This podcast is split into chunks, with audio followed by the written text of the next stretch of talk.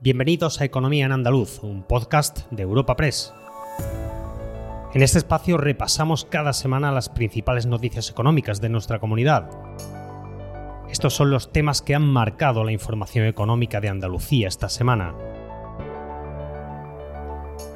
Andalucía ha bajado por primera vez desde 2008 de los 700.000 parados y lidera el descenso nacional con 8.800 desempleados menos en junio. Analizaremos las cifras con los agentes sociales y económicos y el gobierno andaluz. El sector servicios es uno de los que más empleo mueve en verano y este año en especial será de los mejores. Los hoteleros prevén una ocupación que rondará el 75%. Y para finalizar, despediremos a Carmen Castilla como secretaria general de UGT en Andalucía. Hasta ahora líder sindical inicia una nueva etapa como candidata del PSOE de Sevilla al Congreso. Escucharemos a Óscar Martín, su relevo en el sindicato espacio patrocinado por la Asociación de Trabajadores Autónomos ATA. Tal y como le hemos contado esta semana en Europa Press, el paro ha bajado de los 700.000 desempleados en Andalucía, una cifra que no se veía desde hace 15 años. La comunidad ha sido, además, la que ha registrado el descenso más acusado en el mes de junio, con 8.780 parados menos, una cifra impulsada por el sector servicio. A estos números, el gobierno andaluz ha añadido que es el cuarto mes consecutivo bajando el paro en concreto, se han descontado de la lista del desempleo más de 51.000 personas de marzo a junio. Lo explica la secretaria general del Servicio Público de Empleo y Formación, Victoria Martín Lomeña. La bajada de junio de más de 8.700 personas está concentrada en los servicios, que suponen el 78% de las personas que abandonan el desempleo. Pero es significativo que el sector industrial, proporcionalmente, es el que más rebaja su desempleo. En el contexto nacional, Andalucía lidera el descenso del paro tanto en el último mes de junio como en los últimos 12 meses. La patronal y los autónomos han valorado estos datos positivos en Andalucía, pero también han aprovechado para demandar estímulos constantes a la actividad económica y para avisar de que, no obstante, a nivel nacional está siendo un año difícil.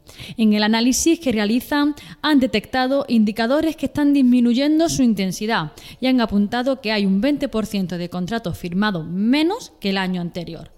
Escuchamos al director del área jurídica y relaciones laborales de la CEA, Manuel Carlos Alba. Pero en definitiva también hay que comprobar que el 60% de los contratos indefinidos pues son de ocupación no permanente y este es el modelo de contratación que se está, siguiendo.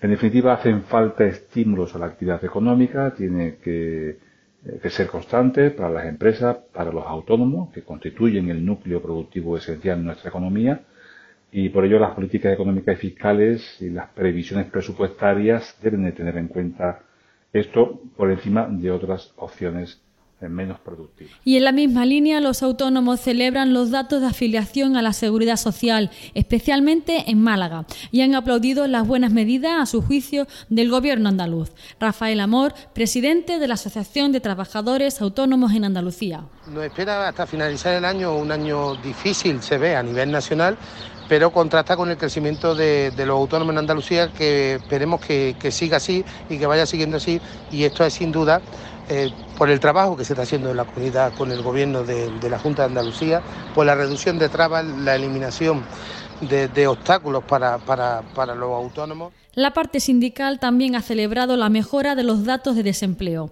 y especialmente UGT y comisiones obreras los atribuyen a la reforma laboral acordada por los agentes sociales y económicos con el Gobierno central. Lo recalcaron así en sus declaraciones Rafael Gelo de UGT y Sergio Santos de comisiones obreras. Por mucho que algunos quieran ir en contra de lo evidente, que la reforma laboral funciona. La reforma laboral acordada entre el Gobierno central, patronal y sindicatos más representativos. Y que es un error intentar derogarla como pregonan con gran publicidad en cada declaración. La reforma laboral no era ese demonio que decía la derecha política cuando decían que iba a servir para destruir empleo. Todo lo contrario, se está demostrando que la reforma laboral es un elemento que ayuda a la generación de empleo. El sector servicios tiene gran parte de culpa en la bajada del paro en Andalucía. El sector hotelero y el hostelero inician una campaña de verano prometedora. En concreto, los hoteles esperan mantener este verano el nivel de ocupación de 2022.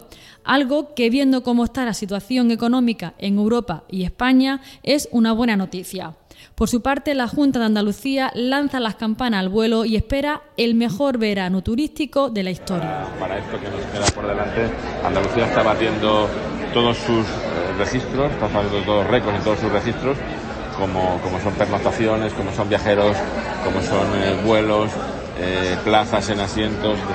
Estamos ahora mismo en la primera posición en comunidades en términos de reserva hacia, hacia nuestro destino, tanto de turismo nacional como de turismo internacional.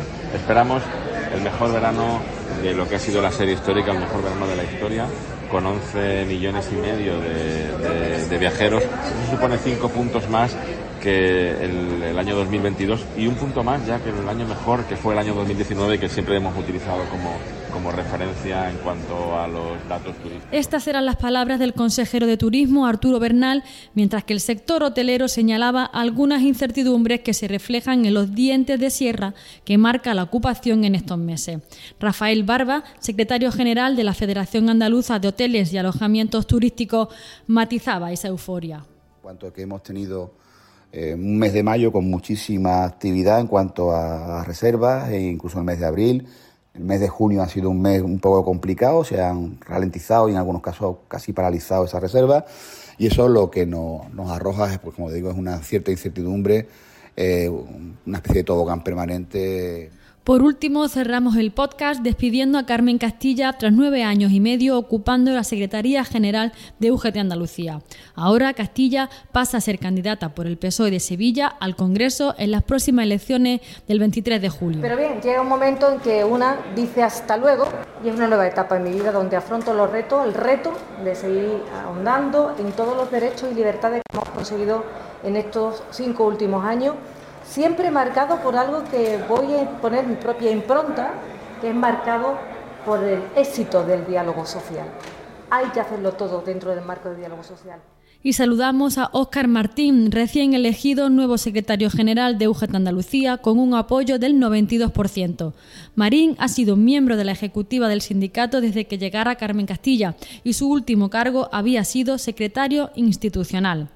Les habla Ana Marchal, redactora de Economía en Europa Press Andalucía, y escuchamos a Óscar Martín en sus primeras palabras tras su designación al frente del sindicato. Compromiso, motivación, trabajo y dedicación no nos faltan, y tampoco equipo para desarrollarlos es que la OGT es un referente, ha sido, es y será un referente sindical y social. Lo llevamos siendo 135 años. 135 años. Y lo hemos demostrado sobradamente a lo largo de la historia y muy especialmente en la pandemia. Hemos sido útiles. Recuerda que puedes encontrar estas y otras muchas noticias económicas en la sección Andalucía en nuestra web europapress.es. Puedes suscribirte a este programa y al resto de podcast de Europa Press a través de Spotify, Apple Podcast, Evox o Google Podcast.